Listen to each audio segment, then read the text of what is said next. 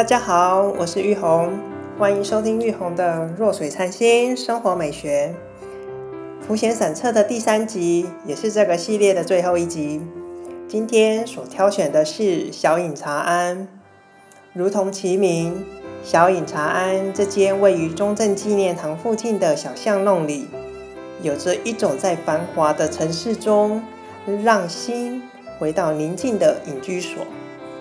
入口有着一种说不太上来的感觉，带有一种希腊式和古典中式，全白的色调，挂上小隐茶庵的黑色字样，展现出一种非常内敛的诠释手法。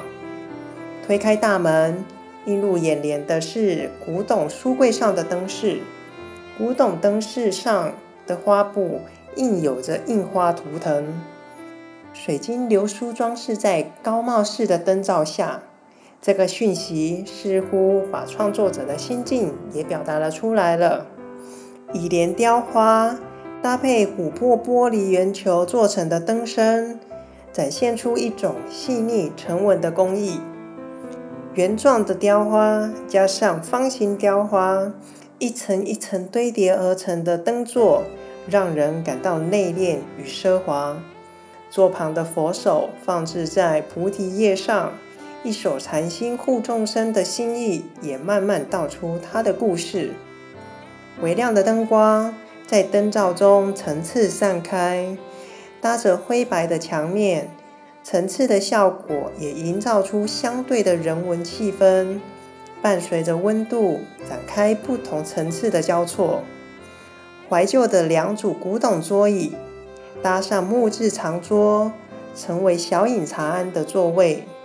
复古的插座搭配时代家具，整体的氛围营造让我感受到安定与舒适。刷白的墙面，其实在灯光和影子的互动下，把原先刻意留下涂抹墙壁的痕迹，在这种场景下，一抹微淡的灰色调。自然浮现，小而美的简约茶庵。来这里除了品茗，还品一下经营者的生活美学。茶香、人文香，都是一种甜美的品味。很感谢你们今天的收听，欢迎你们分享与留言。诚心邀请有兴趣的你们订阅我的频道。和我一起同游这趟自我探索的旅程，祝福你们一切顺心美好。我们下集见。